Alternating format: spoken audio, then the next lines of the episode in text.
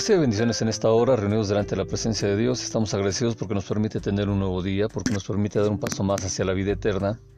Y es en esa caminar a la vida eterna que nosotros leemos la hermosa palabra de Dios para que aprendamos que han hecho otras personas que han estado en relación con Dios y esas personas a su vez nos sirvan a nosotros de ejemplo, de guía, para que caminemos en esta vida y lleguemos a la vida eterna. Así es que te invito a que vayamos al libro del Éxodo, capítulo 25, y vamos a empezar a ver lo que va a ser el momento en el que Dios le está diciendo a Moisés que le hagan un tabernáculo. Ya el pueblo ha aceptado el pacto que Dios le ha propuesto. Ellos van a obedecer, Él les va a decir qué hacer ellos serán su pueblo, Él será su Dios y así se trata de que ese pacto que hicieron pues ya está aceptado y ahora les va a decir qué es lo que debe de contener todo lo que va a ser el tabernáculo, todo lo que va a estar teniendo ahí en el lugar donde se va a adorar a Dios para este pueblo que va a ser formado por doce tribus. El versículo 1 nos dice, el Eterno habló a Moisés diciendo, di a los hijos de Israel que tomen para mí ofrenda de todo varón que la diere de su voluntad de corazón, tomaréis mi ofrenda. Esta es la ofrenda que tomaréis de ellos, oro, plata, cobre, azul, púrpura, carmesí, lino fino, pelo de cabras, pieles de carneros, teñidas de rojo, pieles de tejones, madera de acacia, aceite para el alumbrado, especias para el aceite de la unción y para el incienso aromático, piedras de ónice, piedras de engaste para el éfod y para el pectoral, y harán un santuario para mí y habitaré en medio de ellos. Conforme a todo lo que yo te muestre, el diseño del tabernáculo y el diseño de todos sus utensilios, así lo haréis. Harán también una arca de madera de acacia cuya longitud será de dos codos y medio, su anchura de codo y medio, su altura de codo y medio. Y la cubrirás de oro puro por dentro y por fuera, y harás sobre ella una cornisa alrededor.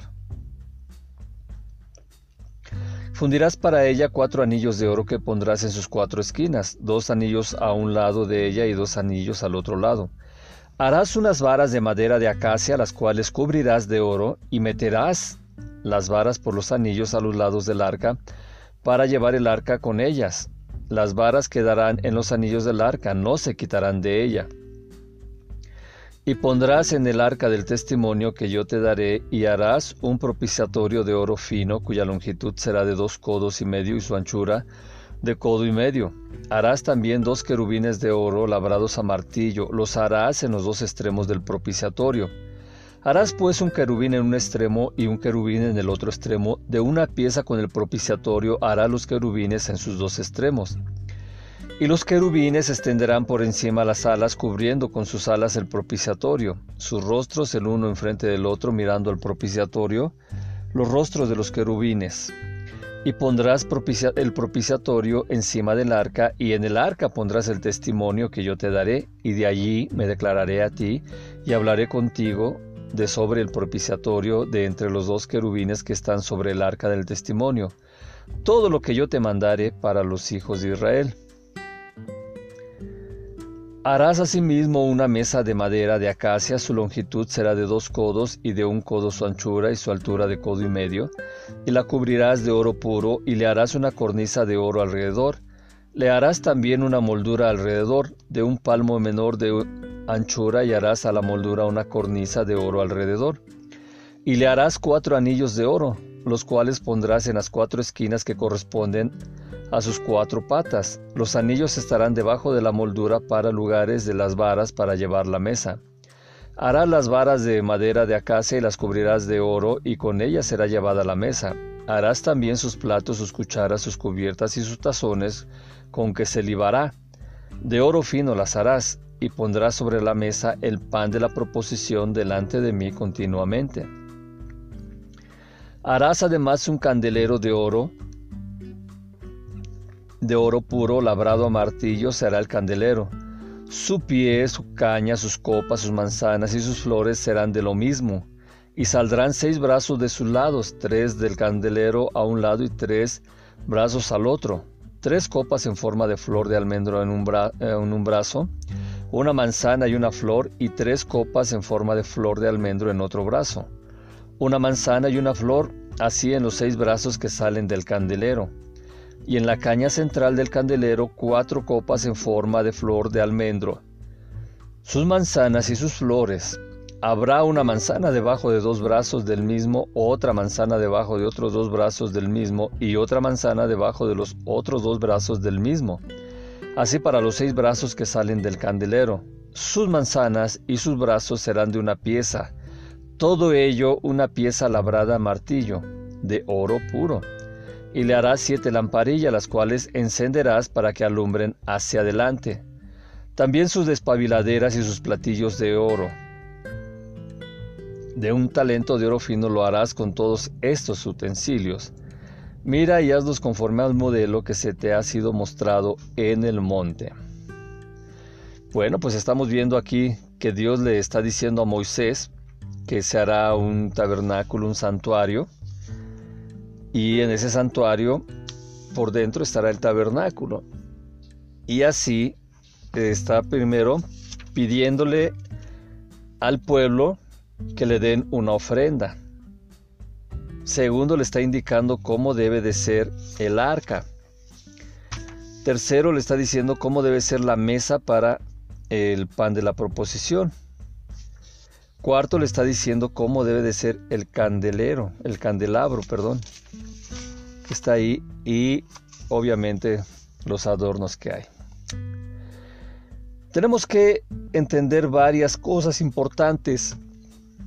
La traducción en la Reina Valera dice, habló Dios el Eterno a Moisés diciendo, di a los hijos de Israel que tomen para mí ofrenda.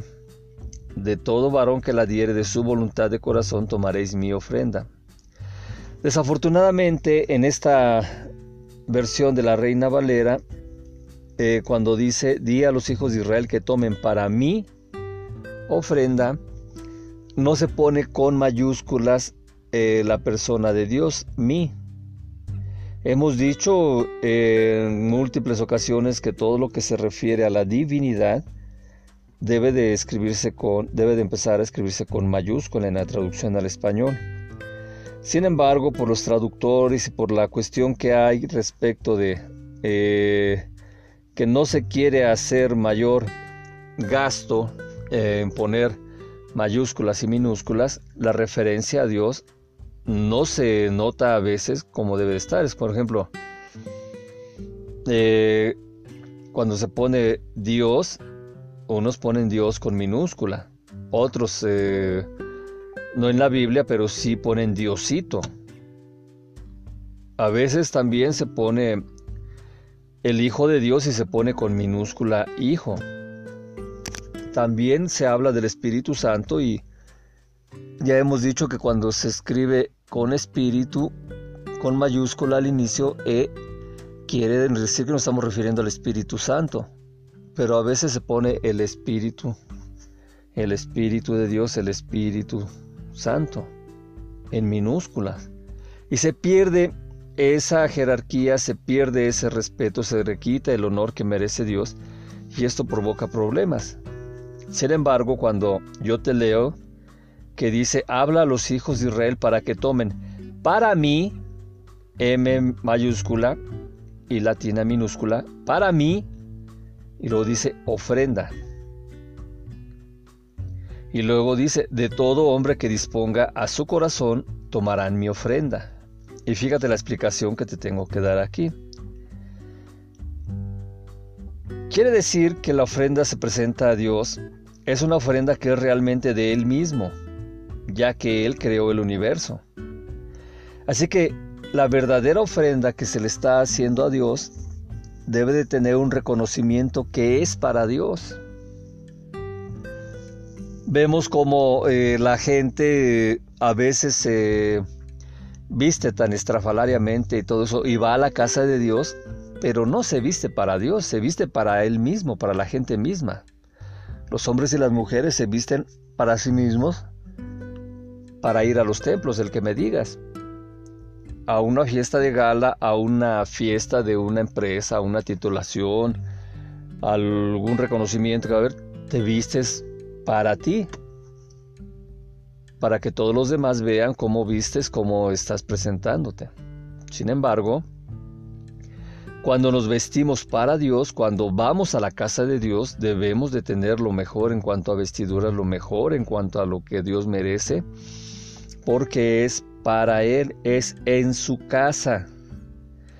Así que Dios es el dueño del universo, Él creó el universo. La única verdadera ofrenda que el hombre entrega es la disposición de su corazón.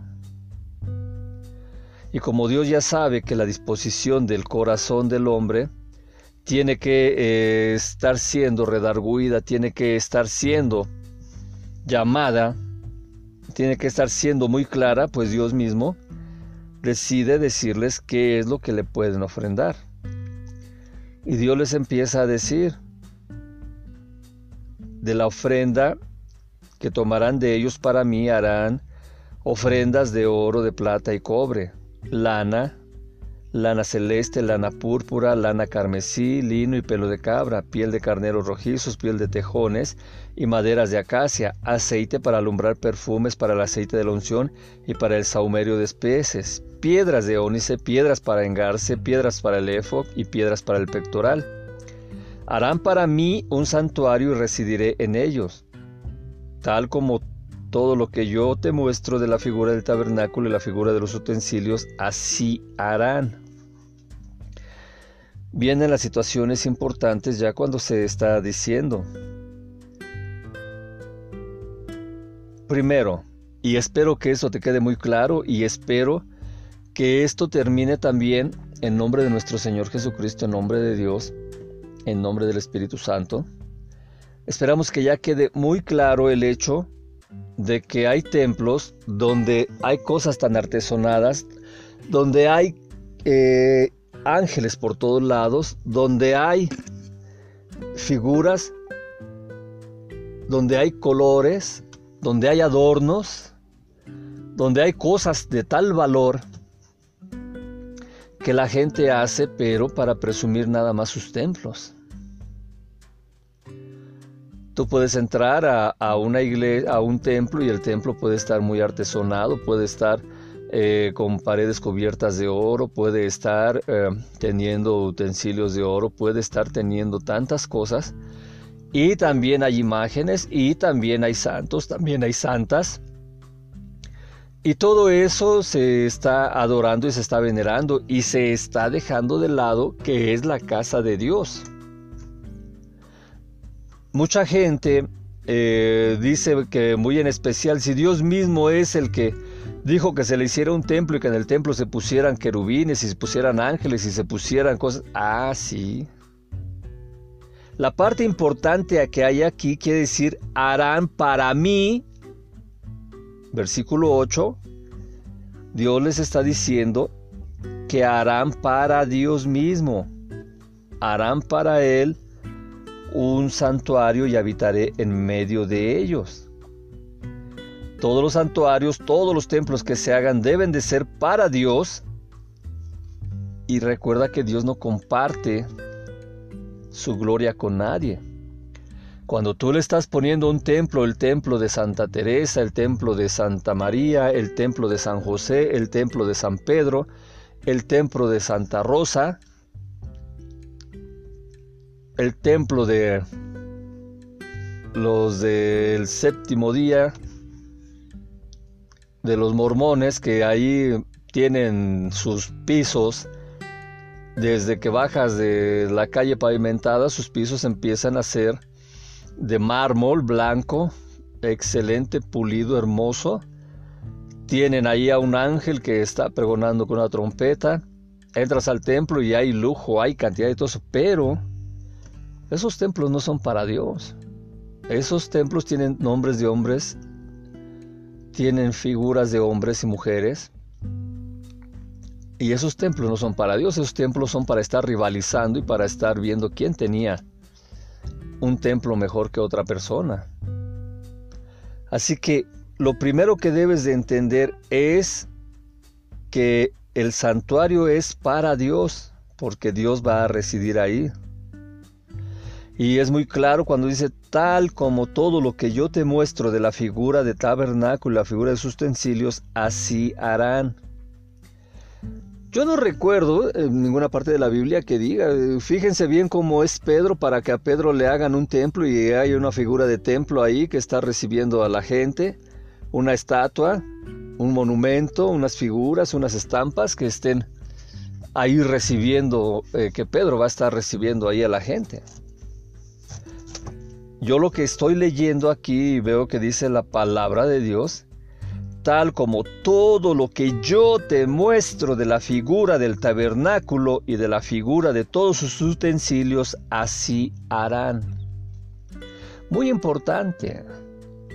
Es muy importante que entendamos que si hacemos un templo, un santuario, es para Dios. Acuérdate que la iglesia no son los templos. La iglesia somos nosotros. Jesucristo vino en su santo evangelio, en su santo ministerio que hizo, Él de venir por su novia, Él formar a la iglesia, preparar a la iglesia, y todo aquel que en Él creyere y se bautizare será salvo, y el camino a la vida eterna se obtiene cuando recibimos a Jesucristo en nuestro corazón. La iglesia somos todos. Cuando venga nuestro Señor Jesucristo no va a venir por una religión, no va a venir por el templo más hermoso, por las figuras más artesonadas, por todo lo que sea de oro. Va a venir por aquellos que creyeron en Dios, por aquellos que creyeron que Jesucristo es el Hijo de Dios, que es nuestro Salvador y nuestro Mesías. Y todos nosotros vamos a ir con Él, vamos a ser llevados y vamos a encontrarnos con Él en el cielo. Y ciertamente hay cosas importantes que se están mencionando aquí en el libro del Éxodo y cosas que también se manifiestan en lo que es eh, el libro del Apocalipsis. Cuando se está hablando del libro del Apocalipsis, nosotros estamos viendo que, por ejemplo, lo que vieron los 70 ancianos, lo que vieron los eh, hijos de Aarón, fue un gran trono blanco. Y Apocalipsis 20 nos dice, y vi un gran trono blanco y al que estaba sentado en él, de delante del cual huyeron la tierra el cielo y ningún lugar se encontró para ellos. Así que dice, vi a los muertos grandes y pequeños de pie ante Dios y los libros fueron abiertos y otro libro fue abierto, el cual es el libro de la vida. Fueron juzgados los muertos por las cosas que estaban escritas en los libros según sus obras. El mar entregó a sus muertos que había en él, y la muerte y el Hades entregaron a los muertos que había en ellos. Y fueron juzgados cada uno según sus obras. Y la muerte y el Hades fueron lanzados al lago de fuego, que es la muerte segunda. Y el que no se halló inscrito en el libro de la vida fue lanzado al lago de fuego. Nosotros no vamos a pasar ahí porque hemos recibido a Jesucristo, eh, se ha escrito nuestro nombre en el libro de la vida, hemos creído en Jesucristo, hemos sido bautizados y vamos a estar teniendo esa bendición de ir a la vida eterna. Seremos juzgados y, estaremos en la vida eterna, mientras los que fueron juzgados y, actuaron mal y no recibieron a Jesucristo como su dueño y Señor, pues serán lanzados al lago de fuego porque dice que vio un cielo nuevo, una tierra nueva. El primer cielo y la primera tierra pasaron, el mar ya no existía. Yo, Juan, vi la santa ciudad, la nueva Jerusalén, descender del cielo de Dios. ¿Por qué nos habría de espantar que Juan haya sido eh, llevado y haya visto la nueva Jerusalén? No nos sorprende porque hemos visto también que Dios le mostró a Moisés todas las cosas que debía de hacer. Que le dijo que hiciera un santuario donde iba a residir con ellos. Y le dijo, tal como yo, Dios mismo hablando, tal como el eterno Dios te muestro, de la figura del tabernáculo y de la figura de todos sus utensilios así harán. Y esto también se le muestra a Juan. Y así está la nueva Jerusalén, dispuesta como una esposa ataviada para su marido, y oí una gran voz del cielo que decía, He aquí el tabernáculo de Dios con los hombres, y él morará con ellos, ellos serán su pueblo y Dios mismo estará con ellos como su Dios.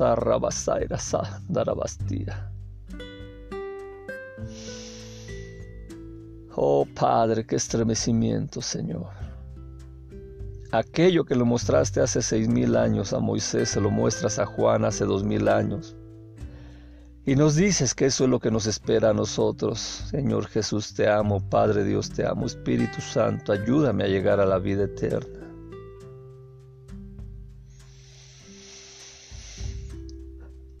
Enjugará Dios toda lágrima de los ojos de ellos y ya no habrá muerte, ni habrá más llanto, ni clamor, ni dolor, porque las primeras cosas pasaron. Y el que estaba sentado en el trono dijo, He aquí yo hago nuevas todas las cosas, y me dijo, Escribe, porque estas palabras son fieles y verdaderas. Me dijo, Hecho está, yo soy el alfa, la omega, el principio y el fin. Al que tuviere sed, yo le daré gratuitamente de la fuente del agua de la vida. El que venciere heredará todas las cosas, yo seré su Dios y él será mi Hijo Santo Padre. Y habla una vez más a aquellos que no se quieren arrepentir y que se burlan de Dios. Pero los cobardes, incrédulos, abominables, homicidas, fornicarios, hechiceros, idólatras y todos los mentirosos tendrán su parte que arde con fuego y azufre, que es la muerte segunda. Y aquí vemos ahora lo que dice. Vino entonces a mí uno de los siete ángeles que tenía las siete copas, y me llevó en el espíritu al monte grande y alto y me mostró la gran ciudad santa de Jerusalén que descendía del cielo de Dios, teniendo la gloria de Dios y su fulgor. Era semejante al de una piedra preciosísima. ¿Y cuáles son las piedras que le está pidiendo Dios al pueblo que le esté ofrendando? Le está diciendo que tengan piedras de ónice, piedras para engarce, piedras para el ephod y piedras para el pectoral. La ofrenda que tomarán de ellos es oro, plata y cobre. Así que las piedras preciosísimas están en el Antiguo Testamento y Nuevo Testamento. Piedras como de jaspe, diáfana como el cristal. Tenía un muro grande y alto con doce puertas y en las puertas doce ángeles y nombres inscritos, que son los doce tribus de la de los hijos de Israel, esto ya lo habíamos visto. Así como se ponen las cortinas que cubren el tabernáculo en el Antiguo Testamento, acá ya vemos que están las paredes, eh, que está el muro grande con doce puertas y la puerta doce ángeles y nombres escritos que son los doce tribus de los hijos de Israel. El muro de la ciudad tenía cimientos y sobre ellos los doce nombres de los doce apóstoles. Antiguo y Nuevo Testamento, todo puesto en una dimensión exquisita de unos materiales hermosos, preciosos. El que hablaba conmigo tenía una caña de medir y me dijo que midiera la ciudad y era un cuadro, su longitud era igual a su anchura él midió la ciudad, 12.000 estadios, la longitud, la altura y la anchura. Y es un cuadro que igual les pide que hagan de su santuario, que hagan un cuadro. El material del muro era jaspe, pero la ciudad era de oro puro, semejante al vidrio limpio. Bien nada más. Eso es lo que nos espera, eso es a lo que yo te invito a que vayas a la vida eterna. En la oración que hacemos al final, haz por favor esa oración y bautízate a la brevedad. El material de su muro era de jaspe, pero la ciudad era de oro puro, semejante al vidrio limpio. Los cimientos del muro de la ciudad estaban adornados con toda piedra preciosa. Jaspe, zafiro, ágata, esmeralda, ónice, cornalina, crisólito, berilo, topacio, crisopraso, jacinto, amatista. Las doce puertas eran doce perlas, cada una de las puertas era una perla, y la calle de la ciudad era de oro puro, transparente como vidrio.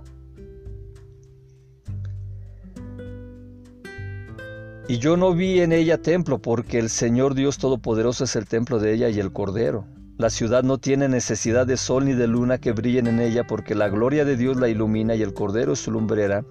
Y las naciones que hubieren sido salvas andarán a la luz de ella, y los reyes de la tierra traerán su gloria y honor a ella. Sus puertas nunca serán cerradas de día, pues allí no habrá noche, y llevarán la gloria y la honra de las naciones a ella. No entrará ninguna cosa inmunda o que hace abominación y mentira, sino solamente los que están inscritos en el libro de la vida. Esa es la importancia, amado, amada que me escuchas, amigo, amiga que me escuchas, con respecto de lo que es el pacto del Antiguo Testamento y el, pacto del Nuevo Testamento. El pacto del Antiguo Testamento que se hace con Moisés y el pueblo de Israel y el pacto que se hace en el Nuevo Testamento con el Hijo de Dios, nuestro Señor Jesucristo, y que se hace con todas las naciones, con toda la iglesia. Ninguna nación está exenta de ello salvo que alguna nación no quiera tener la bendición de ir a la vida eterna. Así es que estamos viendo el tabernáculo y ya estoy impresionado. Dice que harán un arca de madera, vamos a ver el arca del pacto, harán un arca de madera de acacia y la cubrirás con oro puro de dentro y de afuera la cubrirás, y harás sobre ella una corona de oro alrededor. Le fundirás cuatro argollas de oro, la colocarás en sus cuatro puntas, dos argollas a cada lado. Harás barras de madera de acacia y las cubrirás de oro, e introducirás las barras en las argollas por los costados del arca para levantar el arca. Con ellas, en las argollas del arca estarán las barras, no serán retiradas de ellas, y colocarás en el arca el testimonio que te daré. Aquí vemos cuando dice que eh, de adentro y de afuera cubrirás el arca, quiere decir que eran tres arcas, una dentro de la otra. La externa era de oro, la intermedia de madera y la interior de oro. Por eso es de que a veces las traducciones no son tan entendibles. Pero aquí está quedando muy claro, de dentro y de afuera eh, la cubrirás, pues eran tres cajas. Dice que también eh, se pondrán las varas, eh, las cuatro argollas de oro las colocarás en sus cuatro puntas, dos argollas de un lado y dos del otro. Quiere decir que no estaban en los vértices, quiere decir que había dos argollas del mismo lado y dos argollas del otro lado. Y así los dos lados eran de la misma anchura. Dice que la barra pasaba por dos argollas de un lado y la otra barra por las otras dos argollas y cuando llevaban el arca el largo iba del frente porque las barras estaban en los lados de la anchura.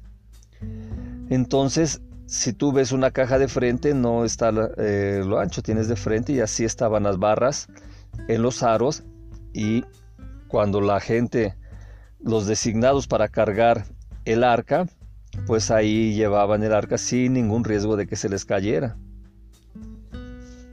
Vemos ahora que también nos está hablando del arca, del arca, la tapa del arca. Harás la tapa de oro puro de las medidas que te estoy diciendo. Harás dos querubines, cincelado los harás en los dos extremos de la tapa. Haz un querubín en un extremo y un querubín en el otro.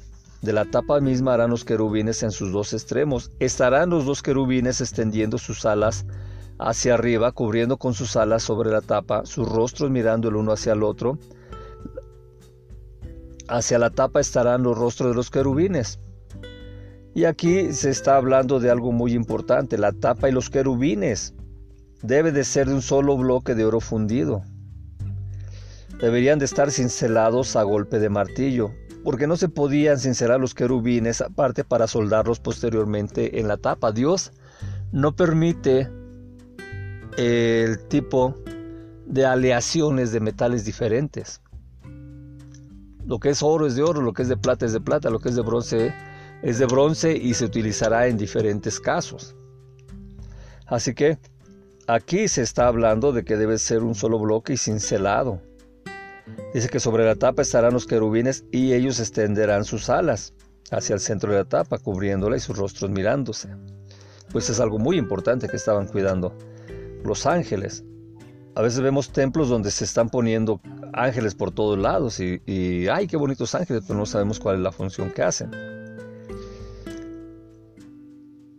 También se habla de que en la moldura se iba a hacer una corona alrededor, se tenía que estar haciendo esa corona que estaban ahí, una protección, como una tipo de de cómo se llama esta cosa, este alrededor de lo que es la la arca, la caja, pues alrededor de ahí se estaba haciendo ese tipo de adornos, ese tipo de, de protección que tenía ahí. Y la gente que lo tenía que hacer también lo tenía que hacer de una sola pieza. Dice que esa cornisa es la palabra correcta que estaba yo eh, buscando en mi mente. Que la cornisa la harán también de oro alrededor del arca y de la tapa, pero debe de ser de oro. También nos está hablando ahora que se debía de hacer la mesa para el pan de la... Eh, fíjate, se llama pan de la proposición o pan de la paz pero en la versión que nosotros estamos viendo en la Torah es nos dice que es la mesa para el pan de doble faz, mientras que nuestra traducción dice el pan de la proposición. Y en realidad el decir el pan de la doble faz es algo muy importante, porque dice que era una mesa que se le hará una moldura, una cornisa alrededor, que se le hará eh, una corona y que se le harán sus cuatro argollas, se colocarán las cuatro argollas, sus varas, sus barras de madera de acacia, y que cubrirán todo eso de oro, y alzarán con ella la mesa. Hará sus moldes, sus cucharas, sus tubos, sus soportes con los que cubrirán los panes de oro puro la harán. Y pondrá sobre la mesa pan de las fases delante de mí para siempre, delante de Dios. Quiere decir esto que los tubos que sostenían el pan de las fases realmente eran medios tubos. Si tú tienes eh, una caña de bambú, la partes por la mitad, pues tiene la forma de, un medio tubo o tubo completo. Y así se veían eh, todo lo que estaba puesto en cuanto a los utensilios. Era una semicircunferencia y esto cuando se cerraba le daba la protección a todos los utensilios que eran de oro. Así es de que ahí le está diciendo que son los moldes para las cucharas que están cubriendo los panes y que deben de ser de oro. Dice que pondrán la mesa pan de las fases para siempre. Aquí a lo que se está refiriendo no es un pan común. No te quieras imaginar una conchita ahí o, o una corbata o un pan. No, no, no. Es un pan que no era como los demás. Tenía una cara superior con forma y la base lisa. No te quieras pensar así, que como las conchas que en su base son lisas y por arriba semirredondas y adornadas, sino que ambas caras de este pan de las dos fases es que tenía la misma forma, y el arte para hacer ese pan era una habilidad especial que poseían ciertas familias de sacerdotes. Quiere decir que ese pan era el, el pan que tenía la misma parte lisa por arriba que por abajo. Siempre que se hablaba de los panes de la proposición y eso, yo pensaba que eran como un tipo teleras o un tipo semitas pero no, es un pan especial liso por los dos lados. Ahora vamos a hablar un poquito del candelabro. Harás un candelabro de oro puro. Cincelado se hará el candelabro, su base, su barra central, sus copas, sus esferas y sus flores del mismo serán. Seis brazos salidos de su costado, tres vasos del candelabro un costado y tres brazos del candelabro del otro. Y luego ya está hablando de cómo iban a ser las tres copas cinceladas en un brazo, una esfera, una flor y tres copas cinceladas en otro brazo. Son lo mismo. Quiere decir que el candelabro, al igual que la tapa y los querubines, se realizaron fundiendo el oro en una sola pieza y luego fue cincelado. Yo creo que el candelabro, pues sí los has visto, son muy usados y son esas figuras que tienen su base y tienen seis brazos semicirculares y cuando llegan a estar eh, arriba, en el lugar donde se ponen las velas, los, eh, los cirios, ahí están en la misma forma, a la misma altura por decir, y ahí se ponen las velas o los cirios o las candelas. Así que todo esto que está hablando ahí de que tenía que ser una sola pieza es muy importante. A Dios no le gusta estar teniendo aliaciones y no le gusta que haya cosas hechas de diferente manera. Por eso no le gusta tampoco la mentira. Así también podemos entender nosotros que se hace este tipo de arte y eh, se inflaban en algunas partes para que eh, ahí estabas viendo cómo estaba la manzana, cómo estaban las esferas. Cuando hablamos de las siete candelas, en el tubo central y del cual salían como si fueran ramas las otras seis eh, tubos, ahí vemos que ese tubo tenía esa presentación y los demás, las seis velas laterales, tenían dispuestas sus mechas en dirección de la candela del tubo central. A eso se le dominaba frente. Cuando nosotros vemos la luz que nos da, pues vemos que da la luz hacia el frente. Es muy importante el candelero, el candelabro, perdón. Y así nosotros estamos viendo lo que debe de estar teniendo el candelabro y sus adornos que debe de ser de oro y que debe de ser de siete brazos, todos de una sola pieza en oro. También vemos que se le harán las siete despabiladeras o las siete lamparillas, de las cuales eh, estarán sus siete candelas y se encenderán sus candelas y alumbrarán. Sus despabiladeras y sus ceniceros serán de oro puro. Dice que las despabiladeras y sus platillos de oro puro. Esto todavía se utiliza eh, en algunas religiones y se prenden y se apagan las velas, pero en el candelabro nunca debían de apagarse las candelas. Así es de que es muy importante que entendamos todo lo que Dios le está diciendo a Moisés que debe de hacer, cómo debe de hacerlo, y se lo muestra. El versículo 40 del capítulo 25 nos dice, Mira, y harás como las figuras que a ti se te están mostrando en el monte. Eso es muy importante, porque Dios le mostró una figura de fuego con la forma del candelabro para que Moisés supiera en qué forma realizarlo. Y así Moisés con esas figuras que tenía y así Moisés con todo lo que se le estaba mostrando, pues así Moisés estaba tomando nota de todo eso. Recuérdate que eh, fueron 47 días los que Moisés estuvo delante de la presencia de Dios y estuvo viendo todo esto. Dice que allí está teniendo todo lo que Dios le muestra. Seis días esperó Moisés a que Dios lo llamara del monte, a que subiera hasta arriba a la punta. Y después, al séptimo día, Dios le llama y a partir de ahí son los 40 días que, que Moisés estuvo delante de la presencia de Dios en ese fuego, en esa nube que estaba ahí. Imagínate todo lo que Moisés pasó y toda la transfiguración que recibió ahí, que de tal manera que cuando bajaba la gente lo veía como que tuviera la gloria de Dios. Así que Dios siempre está mostrando el modelo para que Moisés no tenga falla y no tenga pretexto de decir que como no se acordaba la, como le había dicho Dios, pero que mejor se hiciera de tal forma, ¿no? No tenía ningún pretexto Moisés para que eh, dijera que de otra forma se pudiera hacer. Muy importante en esto que acabamos de, de aprender, que debemos de entender que se hace el santuario para la honra y gloria de Dios, para que Dios habite ahí y para que nosotros vayamos a buscar a Dios allí en los templos, en los santuarios, en el tabernáculo para que entendamos que Dios está ahí. Cuando nuestro Señor Jesucristo está orando, se ponía el talit en lo que era su cabeza y se ponía a orar. El talit quiere decir pequeño tabernáculo.